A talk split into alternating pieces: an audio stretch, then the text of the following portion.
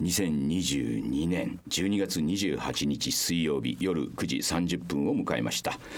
こんばんは藤村忠久でございます。そしてこんばんは嬉野正道でございます。そして、えー、皆様クラウドファンディング、えー、ご参加いただきまして誠にありがとうございました。風子です。えはい、えー、風子さん卒がなくていいですね。いいですね。ー、ということでねクラウドファンディングの方はいはいはい。ねあのえー？目標金額達成はしませんでしたけど、ませんでしたけどなんか後半すごい追い上こげでういややはりオンエアがあり目を見ますとねでございました、ええ。それでもまああのー、200飛んで4万円ということで、まあ、これまあね目標達成せずとはいえですね。いやこれだけのお金をですね本当にこれだけの皆様からこの錠剤をいただいただきましてですね。いやいや本当あの すいませんどうも。本当にねっていうくらいにいただきましてね。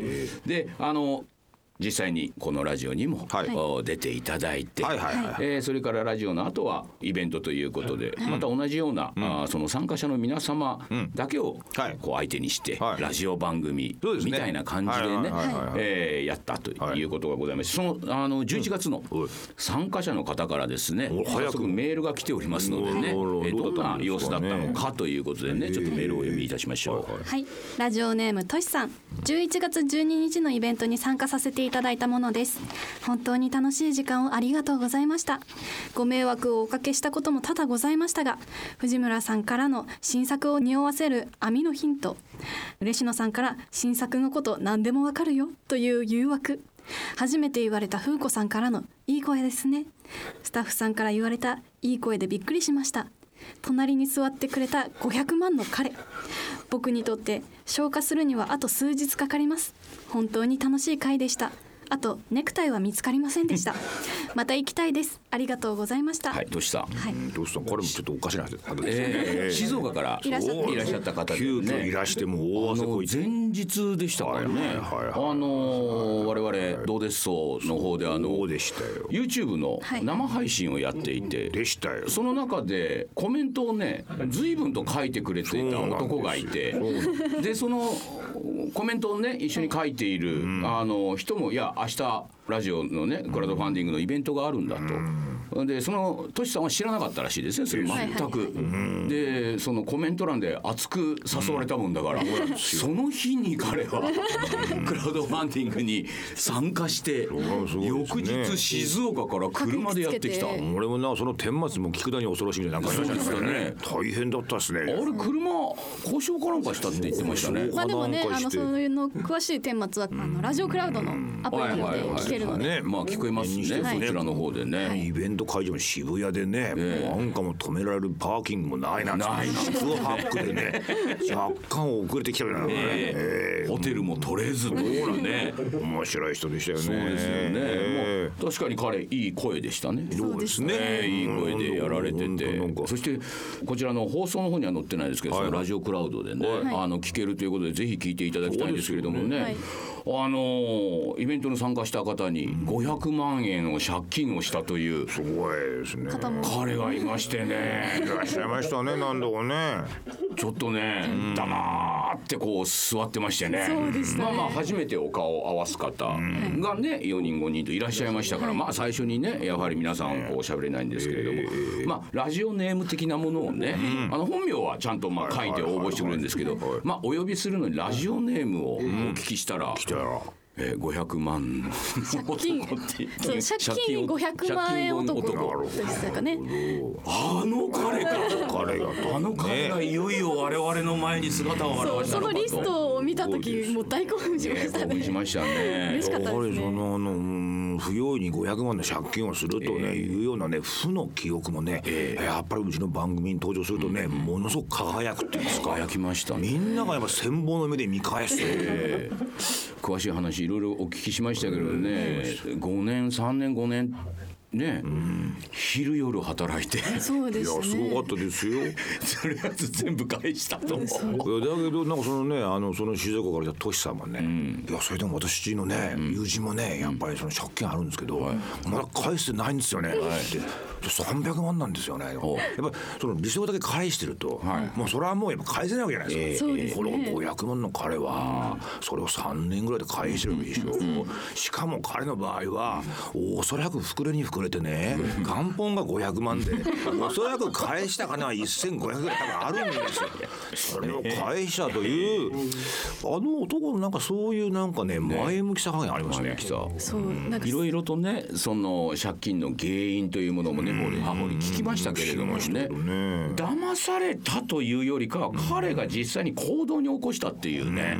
そっからこういろんなものがね。紐づいてついてきちゃったみたいな感じでしたからね。そ。したらその借金返すためにねあなたが言ったみたいに昼夜を分かったと働いたところで、ええ。そのバイト先でね、ええ。彼女と知り合って彼女ができましたなんていう詳しい話がねラジオクラウドでしてもらえればもう分かりますから。でもね私すごい彼の一言で印象に残った一言があって、はいはい返せば借りられるっていう 言ってましたね。とりあえず返す。まあそれはそうですね。今月分返せば借りらまた借りられるそれもそれも言ってましたねなんかね返しつつ借りれたらしいですけどね。借り入れもあったらしいですね。またね。返せば返してくれるんだみたいな あるんですね。やっぱりいろんな発見がやっぱりあるんですね。ある意味凄まじい生命力だなとは思いましたねだからこれの生命力すごかったですよ。それで今やね、まだ彼お若いですよ。若い20代だったでしょ。ねでそれなのに今やその勤めている会社で会社も自分がどうしてもそこに勤めたいということで自分からその入社試験とかうんぬんかんぬんなしに直接行ってで雇用されて。このやっぱり商品に惚れて惚れてっていうことでね、で今はなんか企画のなんかチーフみたいなものをやってるっていうね。もうかなり役名がなんか高かったですよ。高かったですよね。何人ぐらいいるのって言ったら2人ぐらいとかね。言ってましたけどもね。いやそれでもそういうね、まああのー実際にそのラジオの。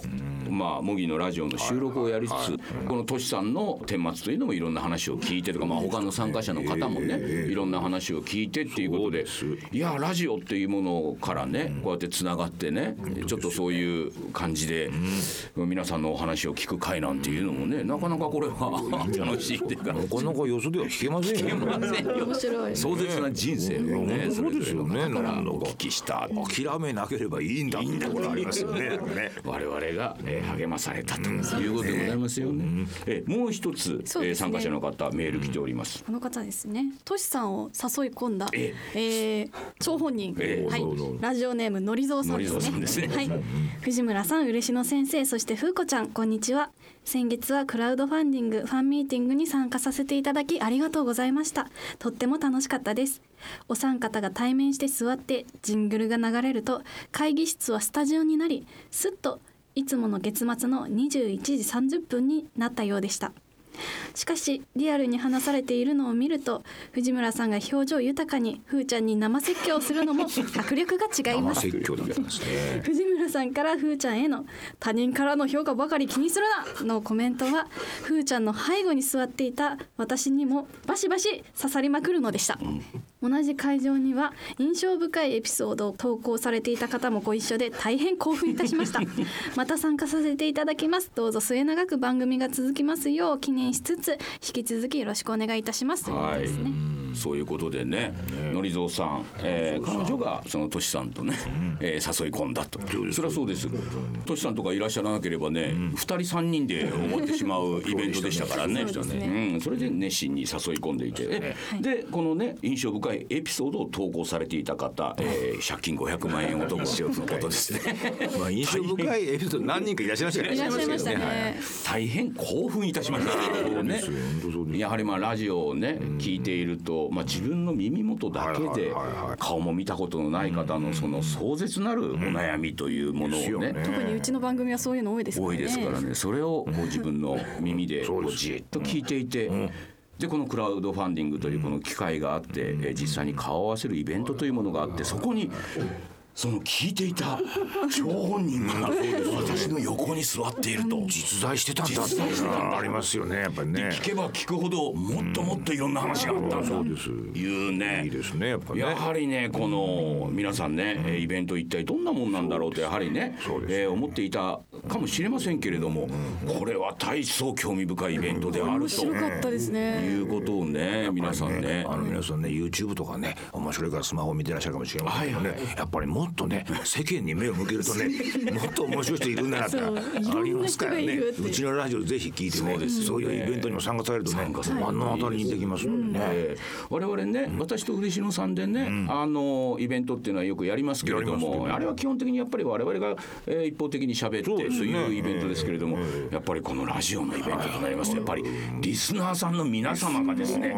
強烈な個性の方いらっしゃいますからね。それもなんかご本人自分で気づいてませんからねもったいないもったいないすぐ投稿してもらってう。ちは認定しますから。えだってやっぱりこうクラウドファンディングでこのあのページを見て参加するって決めてでもその時点では他にどんな方が参加されるかっていうのは分かんないわけじゃないですか。誰が参加するかなんて。その場に行って周りを見渡すと顔見たって顔見たってわかりませんよ。まさか彼がとは思いませんよ。けどあの口を開いた瞬間にもう大いに引き込まれる。みたいなね。すそうそういう。だからまあ実際に顔を合わせるというね。こともできたはい。このクラウドファンディングのイベントでございましたということでまたねはい。ぜひあのももちろん目標がいってませんからね。またね来年にでもねちょっとそういう機会を設ければあまたいいんじゃないのかまあクラウドファンディングという名目ではありますけれどもはい。一つリスナーの皆さんと我々が顔を合わす機会を作るという意味でもまはい。あよろしかったのではないかということでございますね。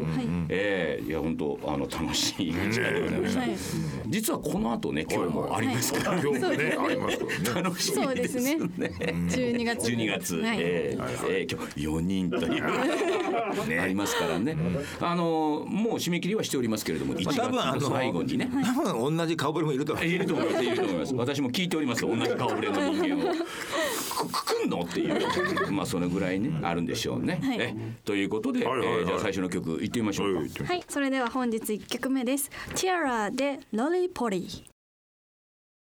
はい、お聞きいただいたのはティアラでロリポリでした。はいはい古い曲でね、はいえーもう私が K-POP 聴き始めた頃の曲っていうことで、はい今でも私のスマホに入っているということで、えーご紹介しましたということでございますけど、あの実は今ね、収録しているのが、まあ割と、あの早いんですよ12月の。初旬早いですよね。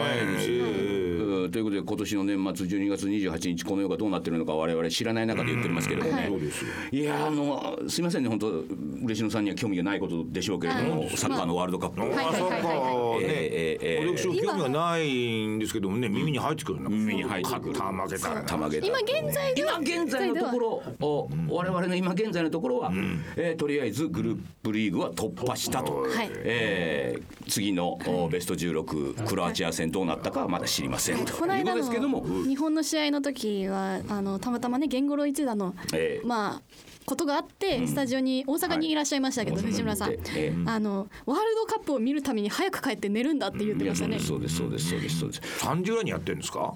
4時とか。4時にやったんですね最後のスペイン戦というのはですねやりましてですね、えー何にせよですね私ね人生割とねそんなにねがっかりすることってないんですよ。なるほど。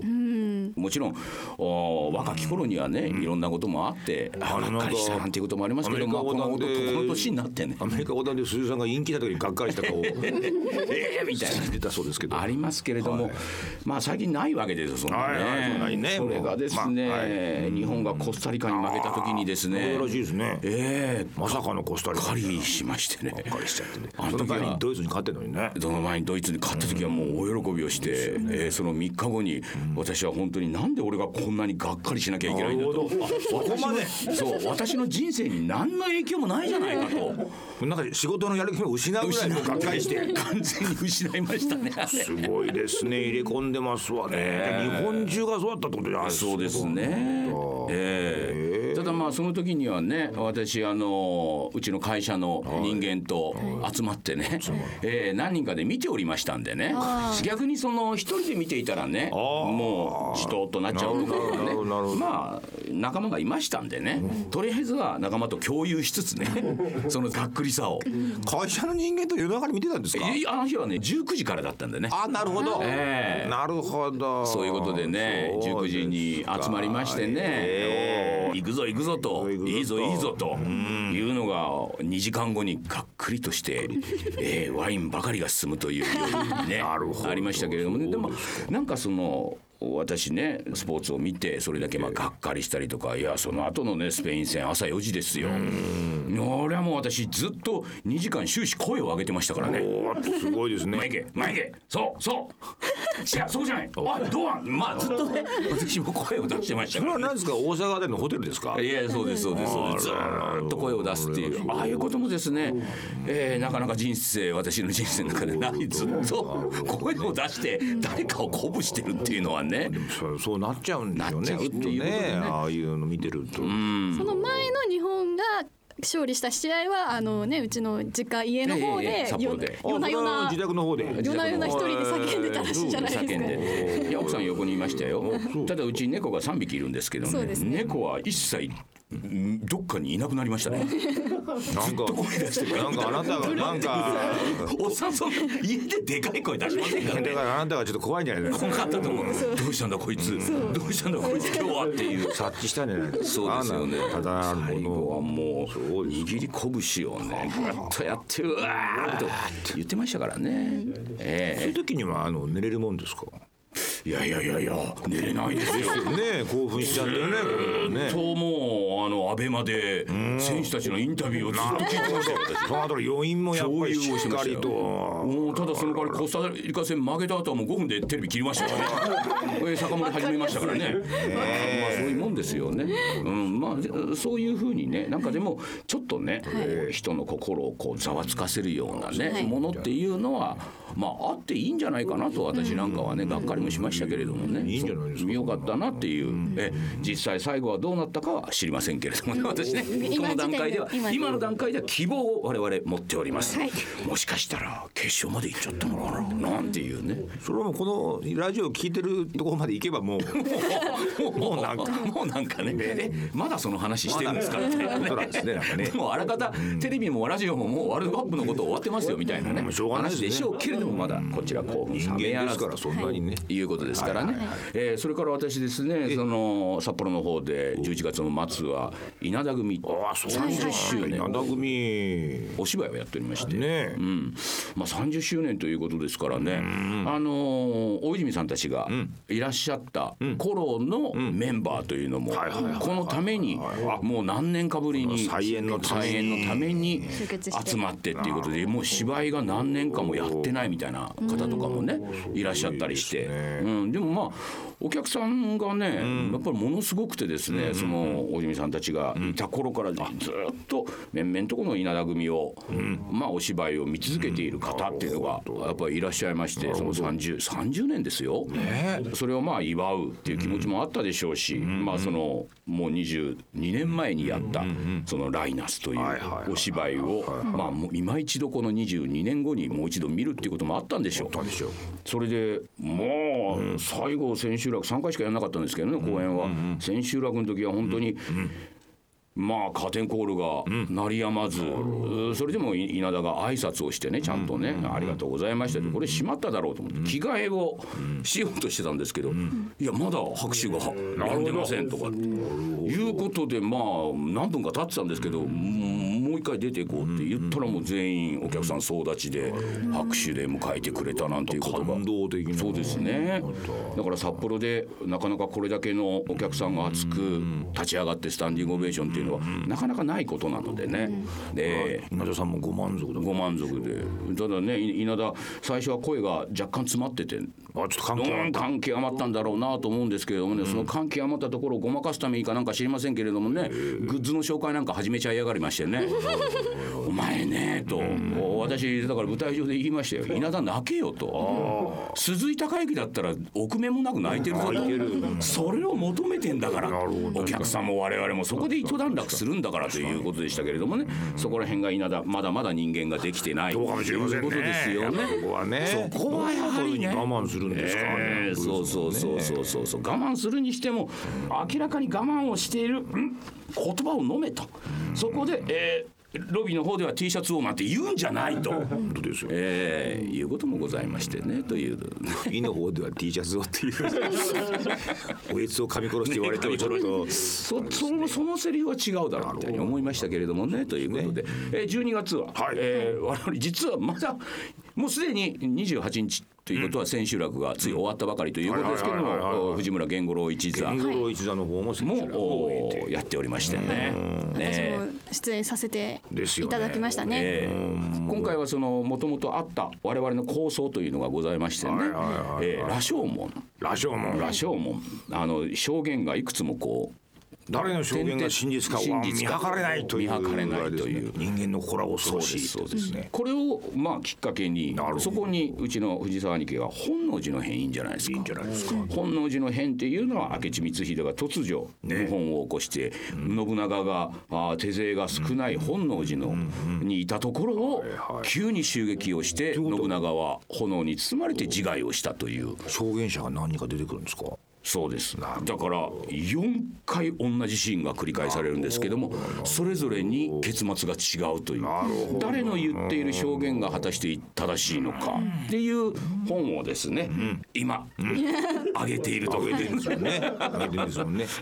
公演の方はもうもちろん今現在は終わっておりますけれどもね、はい。聞いてる皆さんの時代ではもう多分終わってる。終わっている終わってますね。ただ面白い感じになると思いますよ。それぞれになるほどと思わせるような。でまあ終わってしまったからあれですけれどもね、どんどん入れ替わっていく人がという感じですね。すごいですね。ラジオの収録とすごいですね。なんか過去の人間がね、未来のリスナーに対して喋ってるってなんかこそうですね。不思議。ちょっと不思議なあれですよね。それもできる。そうですね。ね。えーこの段階で台本が今完成間近ということですけれども、一度読んで全然ダメだと言ったらば、今言った話が全然違う話になってる可能性もありますあります。ね。ありますあります。でも先生大丈夫？未来の藤村はもう書いてますから。はい、大丈夫です。大丈夫です、はい。ということでね、はい。えー今回私も多少その本の方に手を入れまして。はいはいはいはいやっておりますというね。いやーでも今現在の感覚ですけど、めちゃめちゃ面白いと思います。めちゃめちゃ個人的には楽しみです、ね。楽しみです、はい。私娘はねさっきねあでやからね衣装を着た写真を僕に見せましてね、はいはいはい。これはどうだと。自慢げに。これはいいだろうじゃな。くて、まあちょっとねいい感じですね。え ぜひアイドルになれる。そうですね。そうですよね。そうですね。藤村風子アイドル計画っていうのもね。いいですよね。先月盛り上がりましてねね々の中でね。ぜひやってほしいみたいな。ええぜひねそっちの方のプロジェクトもね、ねぜひ。藤村源五郎で春マットとかね。ちょっとやりたい。ありますよね。絶対。やりたい。ええ思っておりますね、ということでございますね。あの、お悩み相談。はい。お悩みそうだ。で行ってみましょう。これメールでございます。はい。えーラジオネーム丹下断平さん、はじめまして。リハビリ士を目指す大学3年生男です。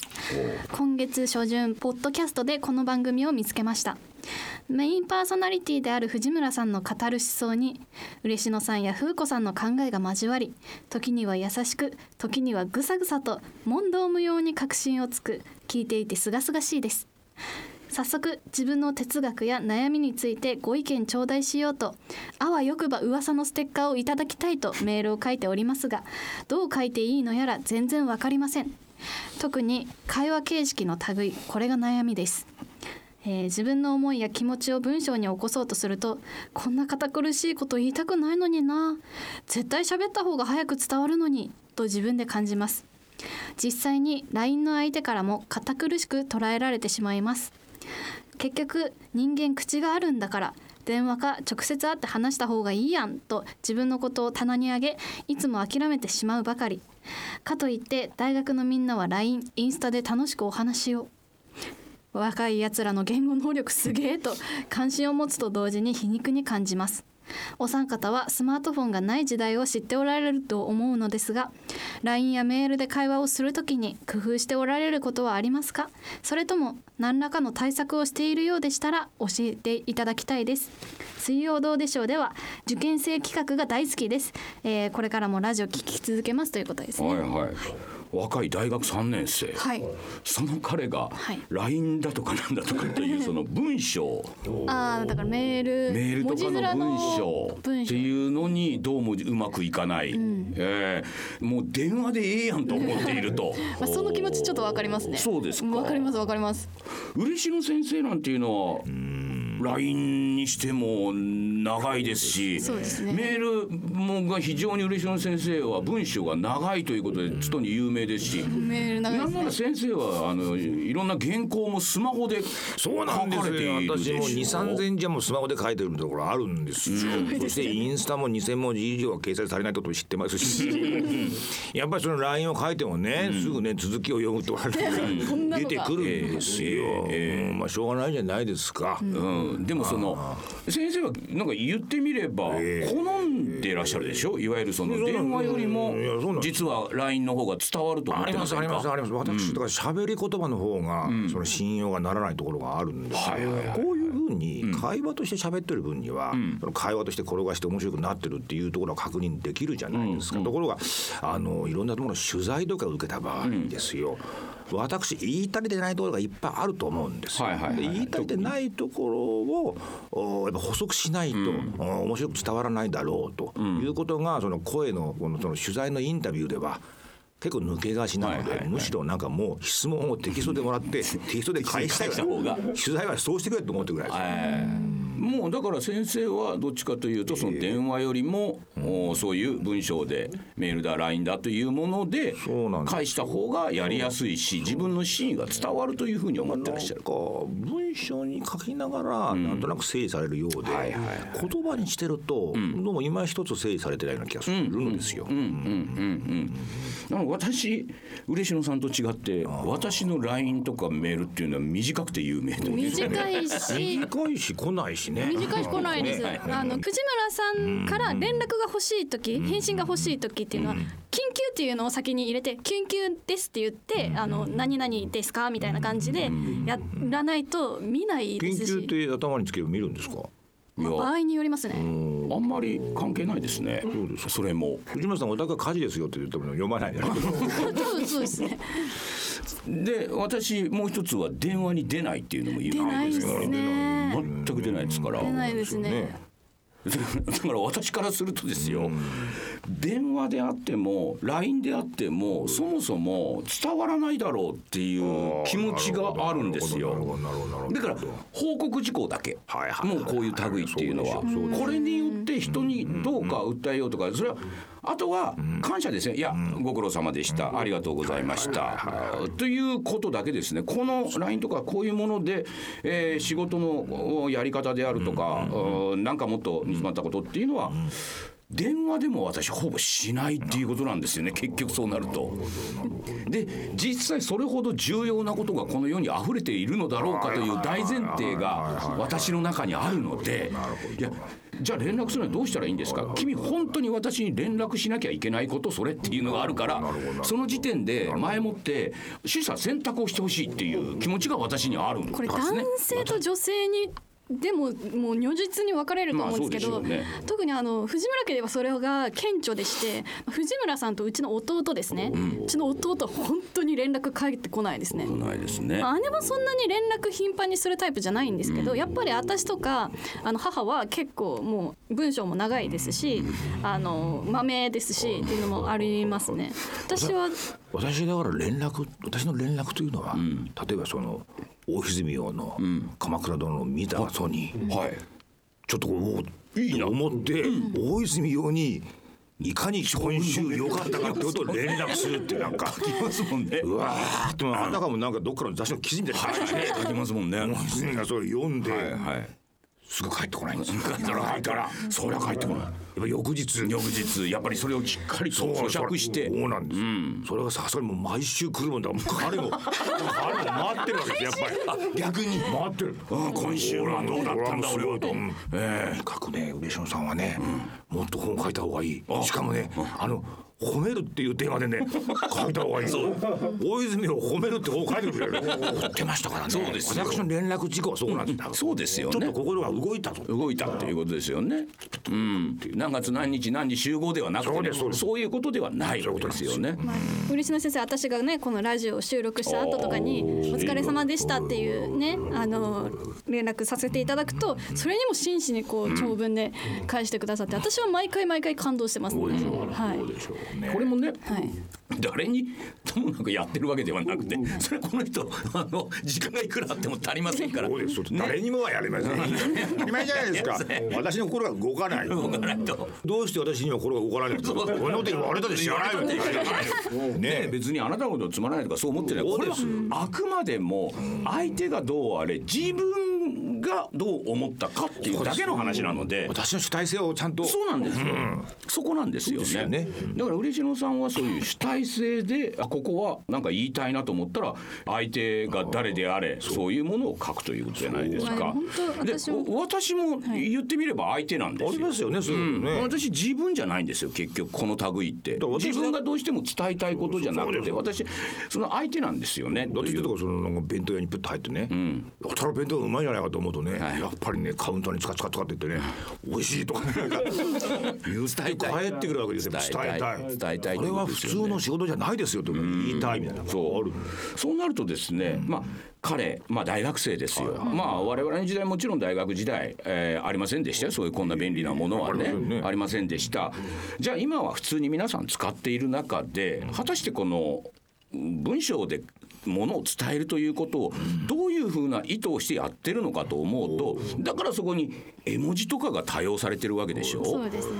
あれとかになっちゃうともはやね結局ね反応をしているだけというふうにしか私は思えないんですお互いこの反応の試合。でちゃんと反応しているなという確認。で反応だけではあれなんでその絵文字を凝ったやつの絵文字にするとかいやもうちょっとポップな言い方で「いや超楽しかったです」って言うのか分かりませんけどそういうふうな反応をお互い返しているということなんでこの反応にやっぱり疑問を持っている方っていうのはやはりねこれはきついですよ。なるほど。やっぱ嘘ですから半分以上。あとメールってなんか会話の終わらせどころが分かんない時ってないですか？だからそれでなんかこう今だったらスタンプだったりとはいはいはいかその絵文字もそうですけどを送ってこっちはもう終わらせた気持ちになるんですけど相手から返事が返ってきた時にどうしたらいいのかわからはい。はないい。それが例えば目上の方だったらなんか目上の方のから送ってもらったものを既読だけでスルーしてしまっていいものかみたいなこでとも。もなんかふーちゃんそれはもうバッサリ切っていいんじゃん。切るっておかしいけど、はいはいっておかしいけど来たってこられてさ、はい。それ既読してさ、いそのままほっときゃいいじゃない、あで風子ちゃんはこんな人なんだってみんなが思い始めるあーそうですね。これは一番いいように素直でね。だからなぜ既読があるのに返信を返してこないんだということを心配するのかというと君がそういうふうな人だからですよ。君がメールを書いたのに既読されたまま返事が返ってこないことに君自身が非常にえ？私のことなんか嫌ってるとかどんどんどんどん考えてしまう人はそうなっちゃうんですよ。まあそうですね。だから終わらないんですよ、はいはい。私も全然返しませんっていうのは別に人に私自身が人が私が書いたメールを送って返ってこようがあんまり気にしてないんで、ああ別にそうだよな。伝えることは伝わったから向こうは了承したってことだろうなぐらいにしか思ってないので自分もそういう態度に出るんですよ。だから了解としか答えないし何時ですね。で終わっちゃうしって。これはねだから彼がねこう LINE やメールでね会話をするときに工夫しておられることはありますか？それから自分はねこんな堅苦しいことを言っているように思われてないのか、っていうことは君もあまりその反応だけの言葉の応酬メールの応酬というものに非常に君は疑問を抱いているということなんですよ。これだから若いとか年寄りとかそういうことは関係なくだったらちゃんと会って話をしたいというふうに思っているでしょうから君君ももう LINE とかなんかでねあこの前はお世話になりましたみたいな。帰ったらすぐ美味しかったですねとかそれやらなくていいと思う。もうやるのやめましょうと。え君はそれでいいんじゃないですかっていうのがあれですよね。それを気にしてやりだすと、それこそふーちゃんじゃないけど終われなくなっちゃう終われなくなっちゃう。からそまあそれはもう、ままあ、別に返事しなくても。う返事しなくてもいいんじゃないですか。だからなんかよくある人のその既読になっちゃうと、返事しないと悪いから、既読にしない、あっちの方がよっぽどねひどいと俺は思うんだよそうですよ。ずっと無視してるみたいな私わかります。なんで今ねもうあんまり考えすぎない。考えすぎない考えすぎないもう全く、そうそう。だから考えすぎてる人は自分もそういう人から見たらあれなんかこの人気に障ってんだろうなっていうことを自分もやっていると考えた方がいいですよこれは。相手からはあなたそう思われてますよっていうね。そうそうそううん。そう。それだからまあなんだかんだ言ったってこういう文化っていうのもねそんなにねまだやり始めて人類短いですからね。こういう新たなコミュニケーションの仕方っていうのはね。なくなるかもしれませんまあ、なくなるかもしれませんね。ええ。ということなんで一時的なことなのでね、あんまり自分がやっぱりやりやすい方法。そうです。でも私便利だとはすごく思ってます。便利ですよね。うん便利ですよね。で、そもそも道具なんですから一番いいんじゃないですか？と。連絡事故に一番便利ですよね。そう。投げときゃいいんですから。そう。それでやっぱりねでも彼言ってて、いや口があるのにって言ってますけども、いや逆に人間は書く能力があるんだから、逆に今度文章っていうのをもうちょっと書くときはちゃんとやっぱり向き合った方がいいですよと、ね絵文字で終わらせる、それからお疲れ様でしたニコニコみたいな、いやつで終わらせるっていうのは、あれは口も使ってない上に言葉を書く能力すら使ってないですから、これはやめた方がいいですっていう。スタンプの教えとかおかしいですよね。おかしいおかしいおかしい。ねあれなんすかね。まあ電話電話もねあのうっかりかけるとね、あの話が長くてね全然切れないっていう そういうものもいますからね。ありますあります。私電話もしないのは顔が見えないからですね。やっぱりコミュニケーションの場合口を使う場合、やっぱ相手の顔を見てではないと電話もあじゃあビデオ通話っていうのが今あるじゃないですか。それもねふーちゃんね。それもなれませんね。違いますね。やっぱりこの感覚ですよね。隣にいてとか。